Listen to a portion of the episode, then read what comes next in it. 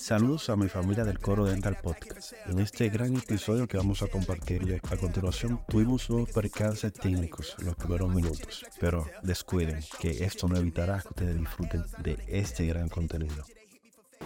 Bienvenidos al Coro Dental Podcast.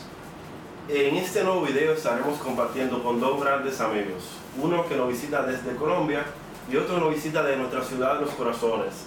Y ambos se llaman, ¿cómo lo presentamos Juan? Con un solo. Ángel Con un solo nombre. Ángel. Sánchez Puertos. Oh. Entonces, hoy estaremos compartiendo con Ángel Sánchez desde Colombia y como ya decíamos con Ángel Sánchez desde Santiago. ¿Qué tema tendremos para hoy? Hoy vamos a estar con- hablando un poquito, tratando de pasar informaciones, tanto científicas como clínicas, de resina versus cerámicas. Entonces, vamos con el internacional, toma la palabra. Gracias, gracias. Bueno, gracias por la, por la invitación. Es un tema bastante controversial. Justamente hace 24 horas, Ángel, estábamos Sí. conversando precisamente sobre, Sobre eso sin tema. saber que íbamos a hablar sobre cerámica versus resinas. Creo que es un tema que tiene mucha tela que cortar. Entonces, Yo estoy totalmente de acuerdo. Y principalmente por el tema de cómo se aborda eso con los pacientes. A veces el dentista toma una decisión no basada por el material en sí, Sino por lo qué monetario. tanto dinero tiene el paciente en. Si el, pa- si el bolsillo se ve grande, cerámica. Si el bolsillo se ve pequeño, bueno, pero te puedo hacer resina. Y yo entiendo que Aún no siendo la indicación. aún, no, no tanto por la indicación, porque la, la indicación es, Muy semejante. es muy semejante, podría ser semejante. Sí. Pero- Hoy en día yo diría que sí. Yo diría que sí. Yo tengo una postura muy básica para decir- definir eso.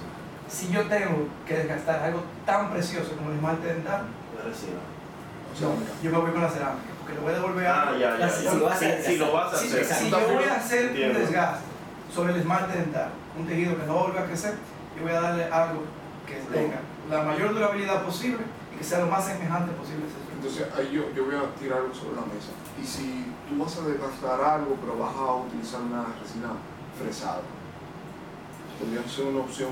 Mira, Yo quiero, yo quiero como que, que abordemos qué vemos de eso, porque algo que no está nuevo, pero sabemos que para el medio es un poquito como que más nuevo. La mayoría de las personas no entienden que hoy día quizás puedan hacer una corona en resina. por supuesto. Y hay que ver qué Yo, situación. yo te voy a explicar mi punto de vista y, Ángel me, me confirma si él piensa igual o diferente. Pero, mira, el tema de la resina eh, fresada, vamos a decir que es diferente al tema de la resina compuesta de manera directa. Sí, claro. Principalmente por la propiedad que tiene el material cuando se fresa. O sea, la polimerización no es lo mismo, el, el grado de conversión de, Sí, es de diferente. material es diferente. La resistencia, cómo eh, erosiona la evolución. Y tiene un montón de ventajas. Si, si hablamos de eso, nos agarramos por ahí y no terminamos. Ahí. Sí. El tema está cuando nosotros vamos a hablar principalmente en estética sector anterior. O sea, yo preguntaba a profesores, porque ah, yo soy muy fan de la resina, aunque no me gusta decir fan. Eso me hace pensar que estoy como un equipo de Sí, pelota sí. y que yo voy a, a- a- tratar de siempre hacer una cosa que no sé. Por lo que me gusta. Eso hace el fanático, que aunque Sí, una cosa sí. no convenga, él siempre va a tratar. Pero se entiende, la idea es que tengo mucha afinidad con el material y algo que yo he estado estudiando y pensando mucho es cómo yo puedo comenzar a hacer más resina expresada, inclusive en el sector anterior. Y la mayoría de los profesores o las personas que, que he conversado, que tienen más experiencia que yo, me dicen, oye, es que es lo mismo, o sea, si tú vas a desgastar y ya tú vas a quitar una porción interesante de esmalte, porque no es que en la restauración directa tú no, no hagas uno que otro ajuste, pero Sí. cuando tú haces una preparación con un eje de inserción. ¿Por qué no la cerámica? O sea, ¿qué ventaja tiene la resina? Sobre la. Una, que es, la- que- que es reparable, o sea, es más fácil de reparar. Pero la, la cerámica la podemos reparar, pero con resina. Sí, lo que pasa es que... no cuando- con el mismo material. Exacto, lo que pasa es que cuando tú haces una restauración reparada en una resina fresada con resina compuesta, Eh, hay, estudios de- que te dicen que es como si tú hubiese hecho una resina sobre una resina directa, Sí. que queda muy fiel. Sí. Pero, En no cerámica sé, no es igual, por los módulos de elasticidad. claro, no, no son el mismo material, como tú dijiste. o sea, son No, el tratamiento no es lo mismo. Pero Es que- no queremos decir que no se pueda reparar, porque hay casos que llegan que Claro, lamentablemente claro. hay que hacer. Claro, claro, se puede. Pero mira Ángel, que yo creo que o sea, desde que hablamos de una situación indirecta, una directa, ya necesariamente estamos hablando de que hay que crear una vía de inserción. Sí, sí, ya hablando, digamos, más ontológicamente. Entonces, para mi punto de vista, si ya estamos creando una vía de inserción y estamos desga- desgastando como tal el diente o parte de la estructura, yo me inclinaría más directamente por una cerámica. Yo también. Perfecto. Quizás llegará un momento en la evolución que, las, que la resina va a seguir mejorando y que de pronto logre empatar un poco en cualidades en su técnica indirecta a la cerámica. Pero por ahora, yo pienso que si hacemos indirecta, yo partiría a cerámica directamente. eso, eso, estamos, eso estamos hablando anterior, Anterior. más que todo. Anterior. Estamos hablando Porque en, de po- anterior. en posterior Cambiaría Cambia la historia. Cambia, eso te iba a decir, o sea, va- lo aclaré porque va y Sí. confundimos un poco. O sea, cuando hablamos de quizás de posterior, yo me, me voy hoy día mucho más por resinas. Sí. Ahora, cuando estamos Explica por qué, porque es importante. Sí, lo que qué. sucede, hay muchas partes. Y hoy día hay un concepto, el two on two concept, de que anterior cerámica y posterior a eso en todo resina, más cuando tenemos un antagonista natural. O sea, que cuando tú tienes un diente en función, regularmente va a existir un desgaste. Y se hace mucho la pregunta, ¿dónde tú quieres que exista el desgaste? ¿En el diente antagonista o en la restauración que tú tienes? Más por el módulo de Jung, De- el sí, módulo de elasticidad. El módulo de elasticidad. Entonces, cuando vemos eso, la, yo tengo un concepto de resina fresada que también me, me clava un poco. Que cuando tú mandas al laboratorio a hacer una resina fresada es lo mismo que tú haces una cerámica. Sí, lo total. En costos, que- En En costos. costos. básicamente Pero- lo mismo. Y son los mismos. En tiempo. En tiempo. También es lo mismo. Mira algo interesante que tú dijiste, Juan. O sea, parece confuso el, el concepto de anterior y posterior, Posterior. como si fuera algo diferente. Pero si tú dijiste algo, o sea, ¿por qué tú eliges resina en posterior? ¿Por, Por- ¿Quién se va a desgastar? El Antagonista. Si el antagonista o si el diente. Sí, Entonces, sí. parte del mismo principio de preservación del tejido, o sea, del esmalte. Claro. Y ojo, cuando tú haces una corona, piensa que ya había un daño previo ahí por el cual tú haces una corona. O sea, que Sí. ya ese desgaste que te llevó a hacer esa corona ya estaba. Entonces, el hecho de yo que voy a hacer una resina es pensando en que yo no quiero que haga, haya más daño En el estructura. antagonista. Ahora, si yo tengo corona arriba y corona abajo, ¿qué material tú elegirías?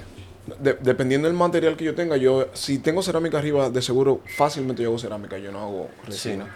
Regular, ¿por qué? Porque según lo que yo hago en mi día a día, o sea, cuando, cuando yo estoy trabajando en posterior, a mí me gusta mucho posterior porque las personas entienden que anterior es lo más difícil.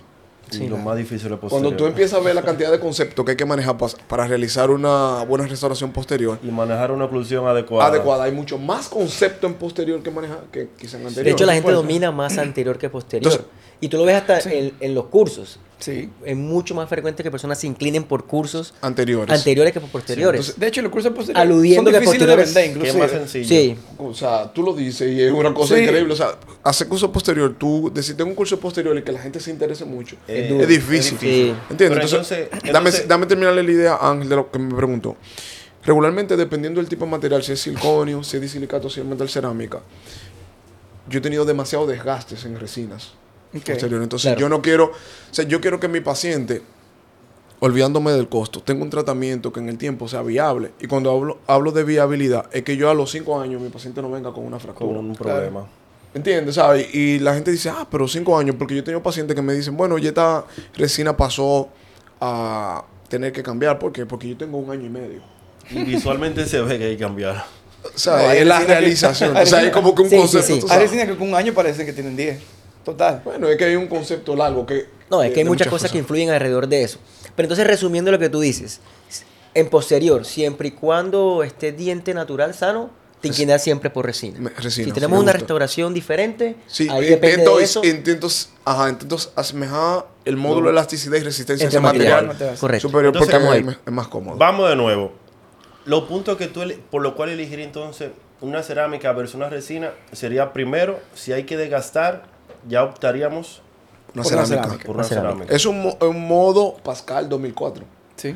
O sea, eso que de, Sí. de cuando desgasta, la mejor sustituto. Entonces, normalmente ustedes, si no tenemos que desgastar, optaríamos directamente a lo más natural o lo más Pero semejante no, probablemente una restauración directa. Sí, quizás no lo más natural, porque sabemos que con ambas materiales podemos Bueno, llegar exactamente al mismo resultado. sí. Yo, yo creo que está más ligado a una conservación de la estructura. O sea, la principal ventaja para mí de la resina es que tú la puedes colocar ahí y moldear. Ya a Y partir de que ahí. toca desgastar o preparar, ahí yo pienso que hay otro material mejor. Sí. Y mira que te está diciendo alguien que enseña resina. Sí. Sí. Pero esa es la realidad. Entonces yo creo Pero- que esa discusión ahí es sin fin. Pero al final, y, y pongo la idea Sí. que pasa a todo el mundo. Eh, cerámica es mejor que resina. Mira, hazte, hazte cerámica. ¿Qué, qué- qué es mejor? es que- ¿Mejor qué? exacto. ¿Mejor ¿Sabes qué? qué? Yo estoy diciendo Mejor desde a- qué punto de vista. A la hora de la venta. Pero es que, bueno, pero es que ahí es otro tema. porque- ¿Verdad? O sea, a la Sí. hora de la venta, mucha gente utiliza el. No, porque yo te ofrezco cerámica porque es mejor que resina. Entonces Es yo que- Digo, es que el mismo odontólogo se ha encargado de, crear, de satanizar promoción. esos materiales. Y Entonces, por- claro, el paciente allá con la idea de que resina está aquí, perdón, cerámica está acá Y y, que resina resina está está aquí. acá. Y que de pronto este es el barato y este es el caro. Pero nosotros, los odontólogos, nos hemos encargado de crear esa fama, satanizar esos dos materiales. Claro, y otra cosa, lo que hablamos al principio, o sea, eh, está el factor económico, o sea, la gente entiende que le puede vender más fácil al paciente o, o sacarle más beneficio al paciente vendiéndole una cerámica. Pero eso es porque la persona todavía no ha valorizado lo suficiente la Es resina. Porque no tienen la va- lo- porque no tienen muchas veces la habilidad. Sí, Exacto. que- el Entonces, que no valoriza su propia resina un, y, tú, y entiende que no debe cobrar mucho por eso. Sí, porque yo siento que el factor muy importante es lo que acaba de mencionar. Juan. Es que hay una parte que la juega, el rol lo juega el laboratorio y la otra la juegan tus manos. La culpa del laboratorio. es porque tú no tienes la capacidad para hacer una resina quizás Las habilidades. que parezca una cerámica Sí. o viceversa. Ahora yo le Porque me metiste un diente. Sí. Sí, y, y- y de ese mismo punto, ¿ustedes entienden que el odontólogo, hablando de habilidades, con las habilidades se nace o se crean en resina? Un poco de ambas. Eh, tú sabes que hay personas que, bueno, tuve niños que desde pequeño con- todo se le da súper bien con la mano. Por ejemplo, tuve el hijo de Ángel y versus el hijo mío. Luciano, a pesar de que le lleva un mes a tomar, tú lo ves que patea la bola, que tiene un dominio como de su propio cuerpo. O sea, él físicamente probablemente tiene algunas aptitudes que, que le permiten usar su cuerpo mejor que, que Sí. otro niño. Pero eso no quiere decir que la aptitud con la que tú naces todo, porque eso se entrena. No, Sí. Probablemente, si tú agarras un niño con menos aptitudes y se sienta todos los días a practicar, a practicar, a practicar, y el otro solamente vive de su talento, eventualmente que practica, practica, le, Le va a pasar. va a Sí. pasar. La disciplina siempre. Ahora, Sí, cuando sí se que- juntan las dos cosas, eh, ahí, un- ahí tú comienzas a ver. O sea, yo sí creo que hay personas que nacen con talento. Sí. Así como que, por ejemplo, el que canta. Sí. Así como que tú quieres cantar y no tienes voz, no, no, No se se puede, no, no se puede. Tienes que nacer con ese talento. Ahora, un tema más manual, yo sí creo que hay que desarrollarlo, aunque hay personas que se inclinan o tienen más facilidad para... Sí. Sí. Pero, por ejemplo, en mi caso personal, creo que también el tuyo, Ángel, yo te muestro mis casos iniciales y yo como No que son- no creo que yo hice eso. Incluso, Sí, incluso mostramos Sí. el primer caso tuyo y mostramos la primera resina que yo hice un maniquí en mi especialidad. Oye, y yo pensé Y- que estaba rompiendo cuando hice eso. Sí, sí, Estaba muy lejos. Siempre que, siempre que hacemos algo nuevo, yo creo que es así. Por eso siempre que el estudiante sale de un entrenamiento, de un curso, él siente que cuando va a la clínica le va a quedar como le quedó en el curso. No, no, no, es imposible. no. De, Eh. de hecho, yo lo digo, yo le digo, no, no se puede. No se puede. Tú vas a un curso y haces tres, cuatro dientes. Sí. Es imposible que saques lo- replicando lo exactamente hace- al Lo docente. hace en un día.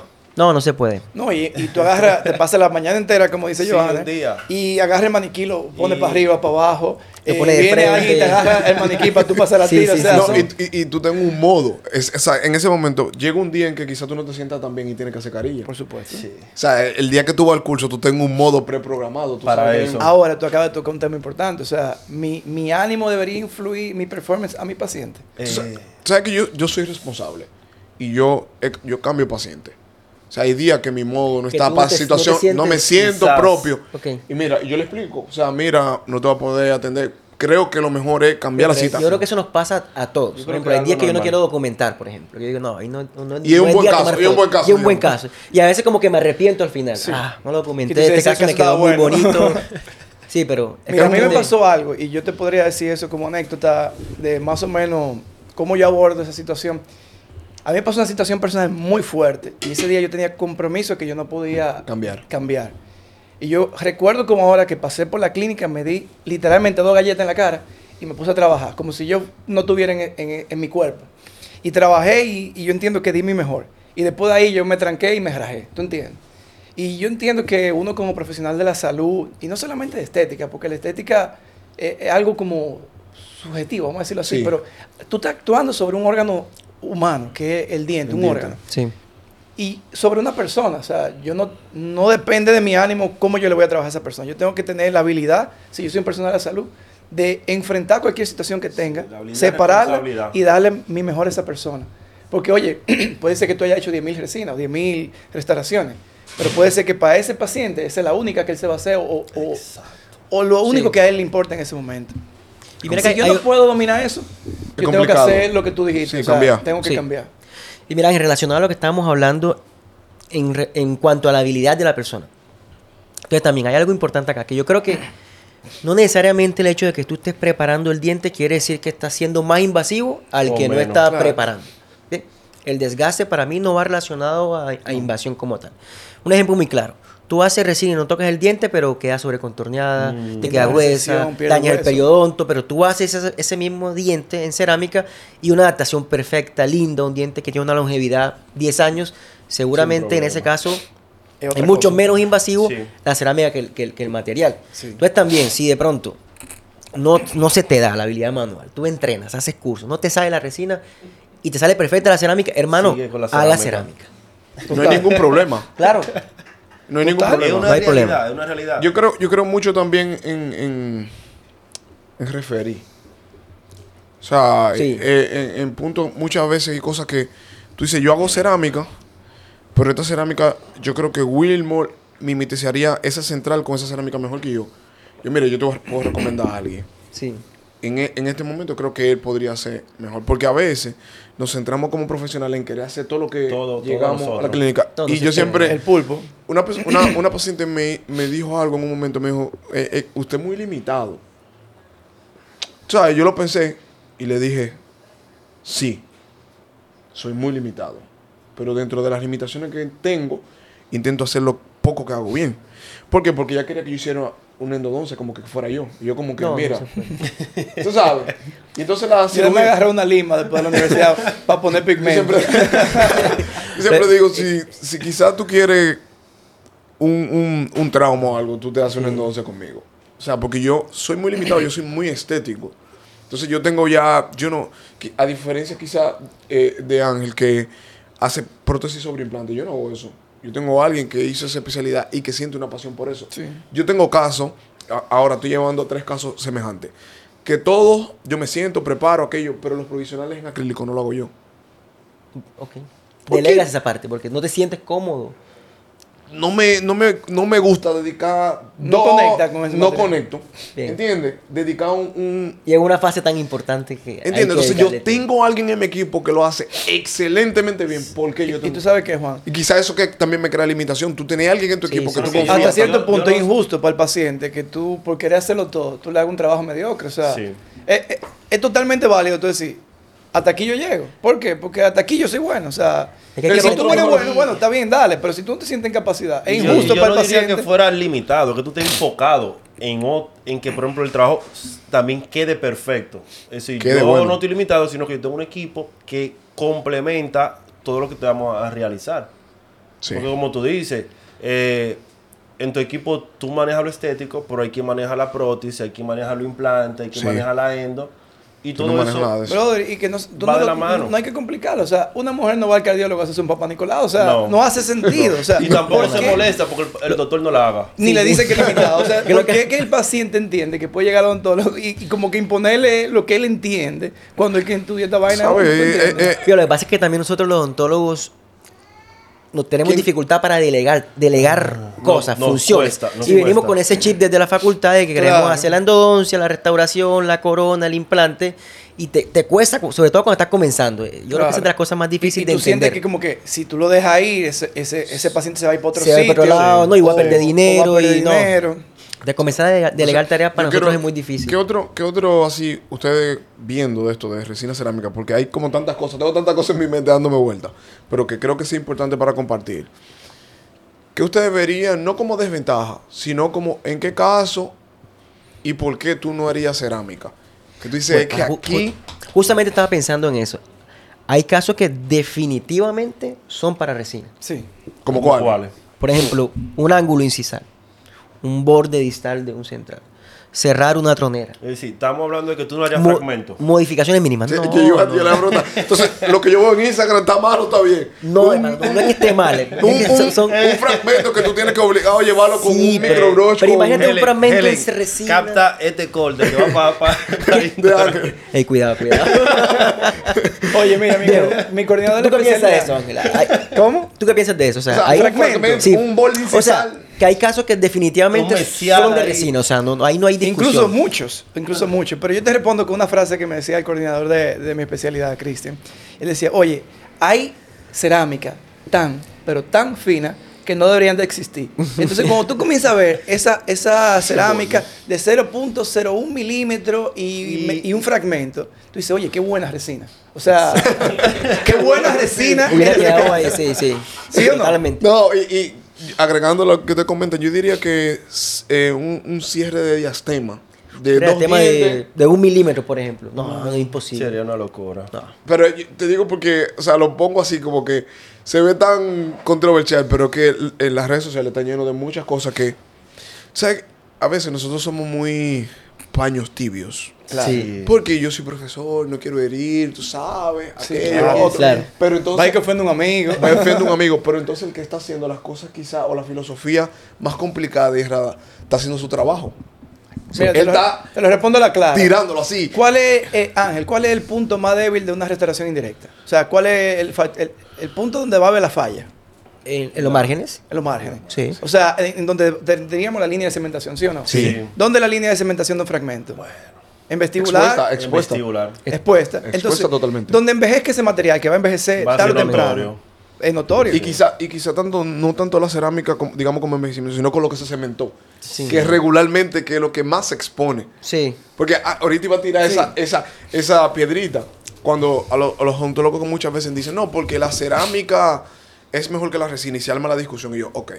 ¿Cómo tú le dices a tu paciente? No, que la cerámica es mejor que la resina. ¿Y con qué tú la cementas? Sí, igual.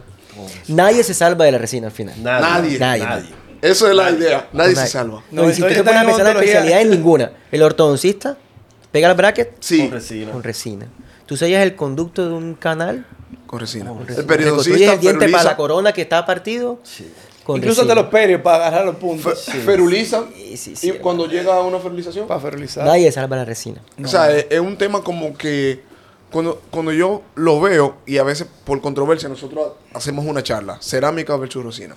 Y la gente como, ah, vamos a ver qué mejor. que ese- Sí, Pero sí, al sí. final, Al todo el mundo dice, pues las dos son buenas.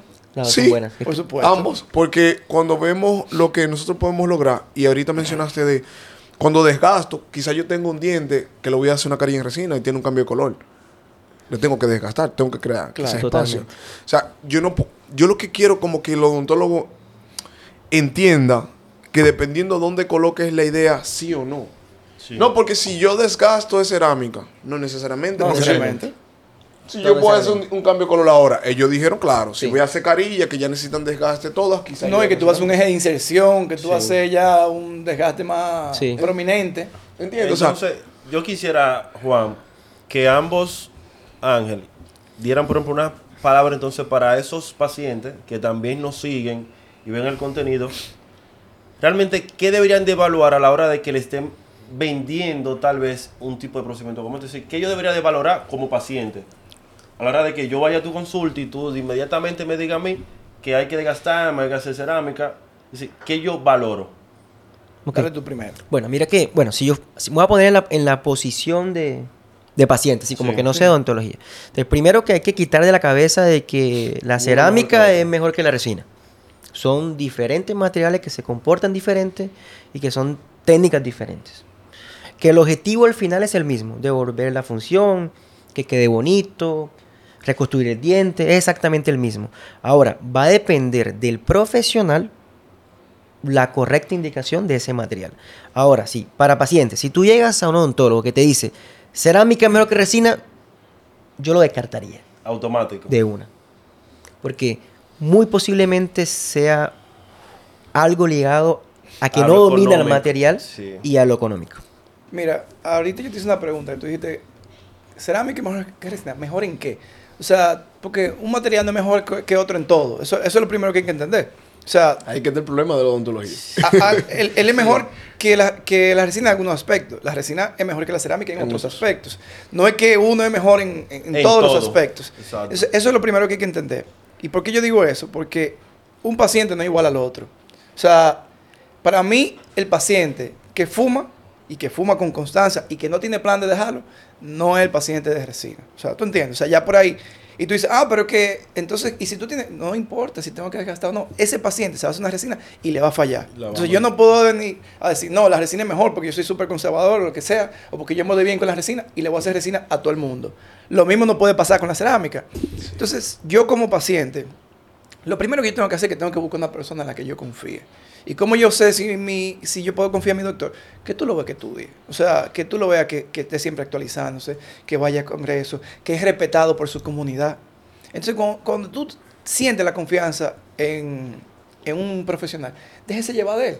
Porque él te va a decir, dentro de su habilidad, su conocimiento y la herramienta que él tiene, cuál es el, el material que mejor le conviene a esa persona. Exacto. Porque ahorita, en la mano de él, como decía Ángel, tal vez mejor una lámina súper fina de cerámica que a que te haga una resina con sobrecontorno. Y eso no quiere decir que el doctor esté equivocado. No. O sea, ese es el approach que él entendió, que a su paciente, Le con la herramienta que él tiene, con las situaciones que él tiene que enfrentar, ese es el mejor tratamiento. Entonces, el paciente de cierta forma lo que tiene que hacer es que buscar un doctor en el que confíe y, y hasta cierto punto pero dejarse llevar. Nosotros conversamos en un capítulo, en unos capítulos anteriores, acerca de lo difícil que hoy día seleccionar un buen profesional. Sí. Porque en redes sociales, en internet hay de todo. O sea, en redes sociales tú te encuentras personas que tienen 50 casos clínicos publicados. Y tú dices, "Mm, estos casos clínicos yo lo he visto en otro perfil. Claro. Y el común. paciente no tiene... La- esa capacidad para discernir si Es es, complicado, de él o Pero el culpable, Juan Félix, es el paciente que a veces elige al doctor. Ah, porque a mí me han dicho, ah, doctor, pero usted tiene muchos seguidores. Y, y yo y esa vaina que Por el que ver. seguidores, sí. O sea, la ¿Qué gente ve el perfil de Instagram del, del doctor, que si tira pasito, que si se da la buena vida en la playa, que si anda en carrazo, que si sale en un programa Y de radio. Ese es mejor que el Que otro. si, ese es el mejor. ¿Por Sí, qué? Porque pero- es el que entiende que es famoso. Pero lo que pasa es que eso es una filosofía de esta generación. Si te fijas, o sea, yo siempre digo, para mí ser excesivo es malo. Cuando yo solamente me enfoco en que mis pacientes vean Lo O sea, que yo hago, mi estilo de vida. mi estilo de vida, que yo, yo estoy tratando de buscar un paciente que sea de ese estilo. Sí, correcto. O sea, cuando yo, o sea, aquí todos tenemos una filosofía de trabajo y de vida. Hay gente que, por ejemplo, dicen, yo no me gastaría eso en un motor eléctrico. Eso que tú te gastaste, yo no me lo gasto. Y yo entonces le diría, yo no me gastaría eso que tú te gastaste en tu vehículo. Sí. Exacto. Eso yo haría esto, haría aquello, para lo que yo hago. me prioridades diferentes.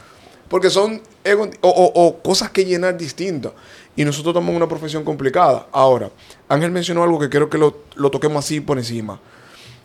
Cuando hablaste del paciente fumador, que me dio la resina, que lo he conversado con, con Joanel antes, pacientes que son fumadores, que toman mucho vino, aquello lo otro. Siento que la resina tiene una debilidad en, en el área más difícil de pulir, Claro. que es el área interproximal. Este proximal, correcto. Entonces, ¿cómo ustedes podrían decirle al colega que está viendo, mira, yo, yo tengo mejor resultado puliendo de esta manera esa zona interproximal en una resina? O en un mantenimiento, porque a veces hago resina, no sabía que el paciente tenía esos hábitos así tan marcados, o el paciente lo cambió. ¿Cómo ustedes están dando ese mantenimiento ahora? Una aclaración antes de hablar del mantenimiento. O sea, yo fui específico con el tema del humo porque yo a mi paciente no le quito dieta, ni café, No, ni vino, yo tampoco. O sea, es que no tiene sentido. no, yo le digo, lidia con tu, tu- Si tú tienes un malo hábito, tienes que darte mantenimiento más rápido. Yo Pero el sí, tema del humo es que él es específicamente malo para la resina. Vamos a decirlo Sí. así, para no entrar mucho en eso. Ahora, hablando del mantenimiento, o sea, tiene que ver mucho con el dominio del material. Creo que lo hablamos en el curso Sí. en estos días. O sea, cuando tú manejas la proximal, que tú la haces con la técnica correcta, bien acomodada, la tira de celuloide. Brother, hay estudios científicos que usan la tira de milar, la tira de celuloide, Como referencia. como referencia de control de, de superficie pulida. ¿Tú entiendes? Entonces, ¿qué quiere decir eso? Que cuando tú haces un- una buena técnica, para no entrar muy en detalle, pero una buena detalle. tracción o, o una buena técnica de adaptación proximal, brother, a veces tú le pasas una tira fina por decencia, pero eso queda bien. O sea, ya tú pasas el hilo, el hilo pasa. O sea, ahora, ¿qué, qué es lo que nos puede pasar? Tú no tienes un protocolo claro de pulido. Nosotros lanzamos ahora recientemente, pues, el lanzamiento oficial del kit de pulido fue en el, en el curso ahora de la semana pasada, doblemente simple.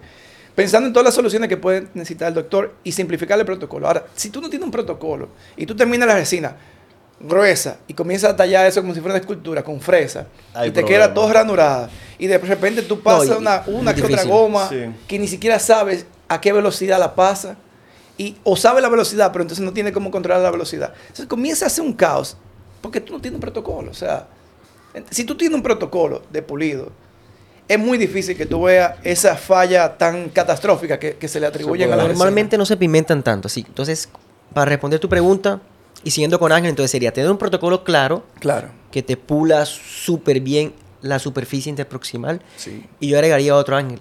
Y será una polimerización Correcto. bien efectiva. ¿Y de qué depende eso? De una buena Depende de lámpara? muchas O cosas. sea, tenemos que, Sí, tenemos sí. que conversar de eso. Porque, Una buena porque, lámpara. mira, una, una buena lámpara. lo de muchas cosas. Y otra No, y también una es buena técnica, tú lo tienes que asociar la técnica, porque a veces están Sí, polimerizados y están así. Pero tú tienes la técnica y no tienes la lámpara tampoco. Exacto, entonces serían ambas. Serían ambas. Una, técnica- una lámpara top del mercado, buena, que puede, Sí, hay claro. muchas, y también que sea una correcta técnica. Muchas veces no hacen foco en la zona interproximal, y eso es muy necesita. importante. Polimerisan nada más el diente aquí Y ya. Y no hacen Sí. ese Movimiento. Ese movimiento. No, y que algo que la gente tiene que entender, que la, la luz no, no hace curva, la luz viaja recta. Sí, correcto. Entonces, si tú tienes una zona que la luz no, tú entiendes que no le va a dar recta, entonces tienes que cambiar el ángulo para que la luz vaya.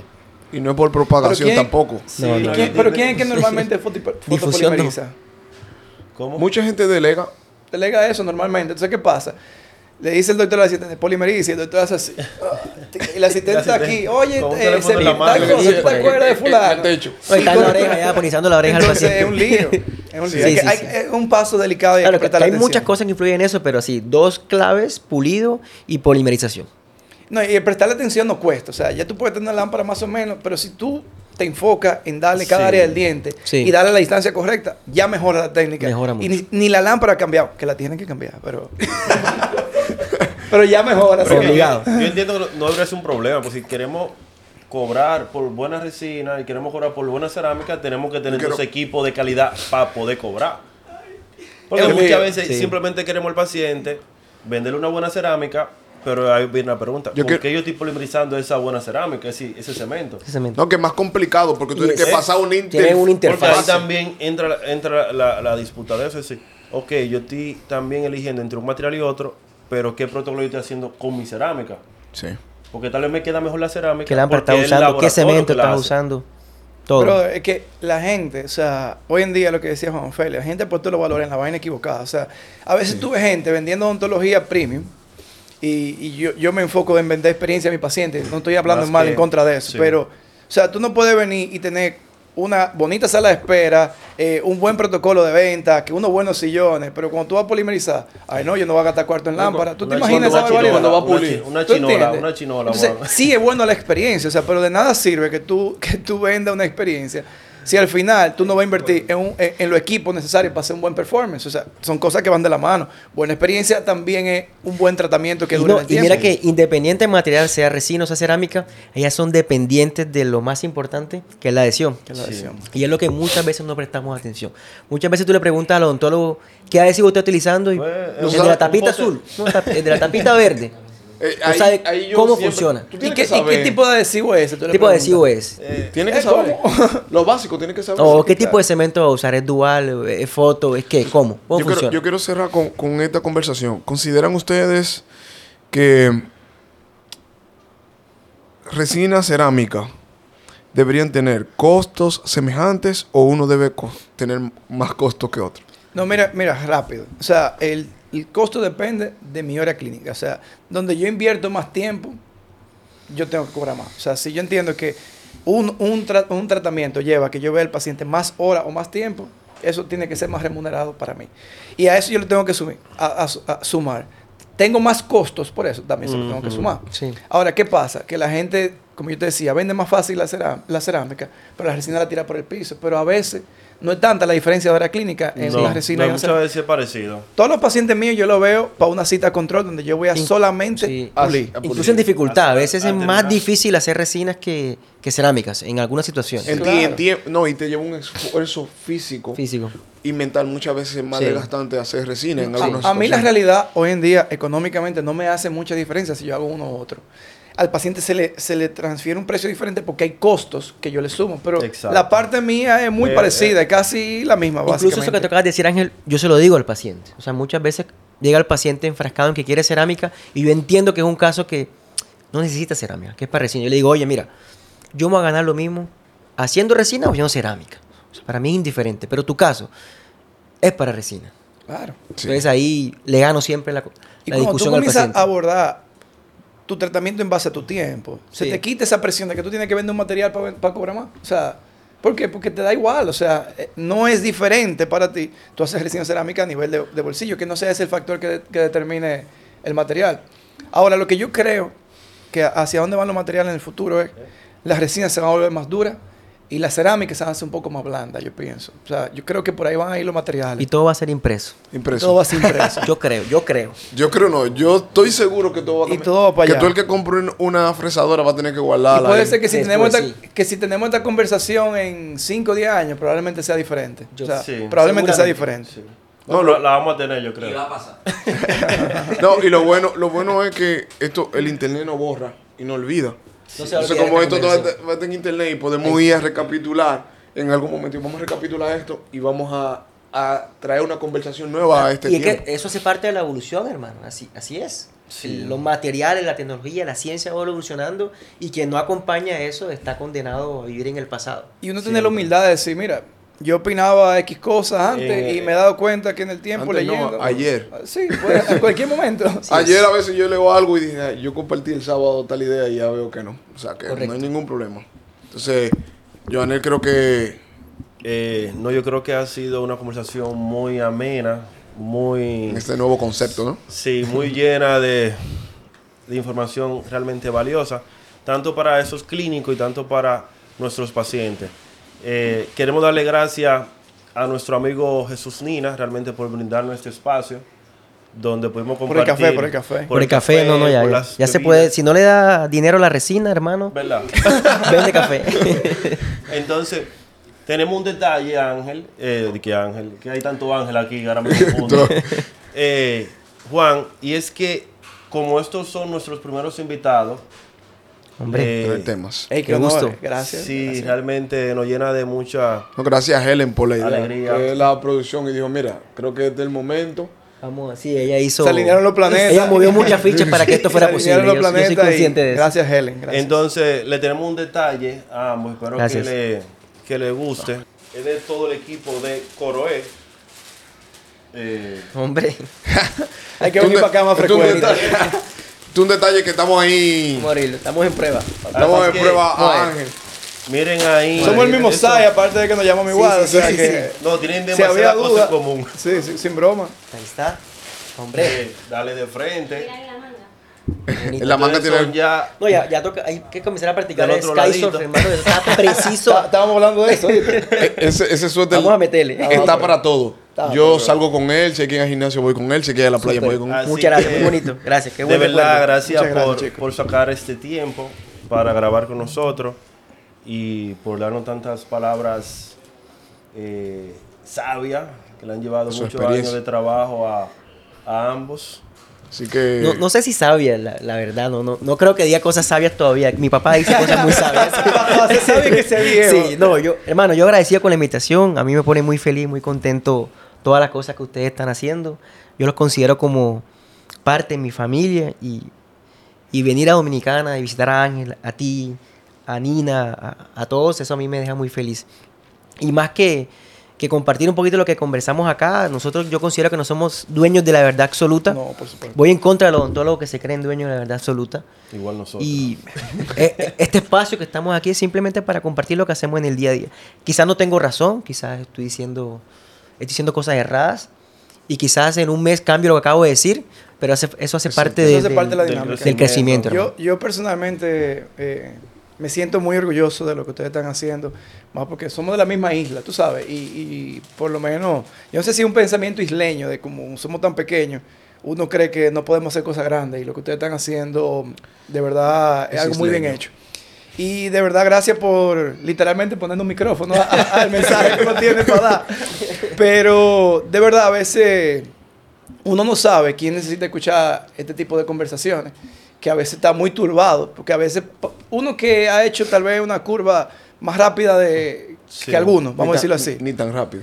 Pero vamos a decir que más rápido que Rápida algunos. quizá visualmente para los que están de... de- Pero digo rápido en el sentido porque uno ha sido inquieto, ha ido atrás, Sí. se ha esforzado por hacer eso y, y uno no le puede quitar el mérito. Pero tal vez otras personas se sienten abrumados con la cantidad de información que está ahí y no tienen, vamos a decir, o se turban a la hora de tomar la decisión. Entonces, el, el hecho de uno sentarse aquí y decirle que uno no somos dueños de la verdad, pero transparentemente expresar lo que uno piensa.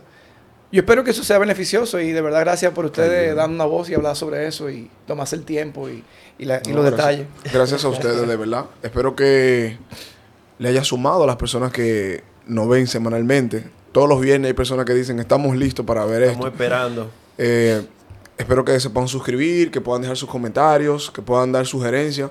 Muchos de estos temas son sugeridos y nosotros estamos acá para nosotros dar nuestra experiencia y a partir de ahora poder tener personas integradas en el equipo que pueda ayudar al crecimiento del conocimiento de cada uno de los Pero tú no sabías, Juan, que este tema que hemos tocado hoy surgió en Pregúntale al podcast por nuestro amigo Jesunina también. Nina estaba interesada. Se lo tiró en vivo. Eso es importante. Está VIP. La VIP. Así que espero que en otro episodio vamos a tratar un tema que le interese a todos. Así que hasta la próxima. Sí, estaba desesperado porque, porque, porque pasamos nueve minutos y eso tiene que... No creo que lo deje, pero vamos.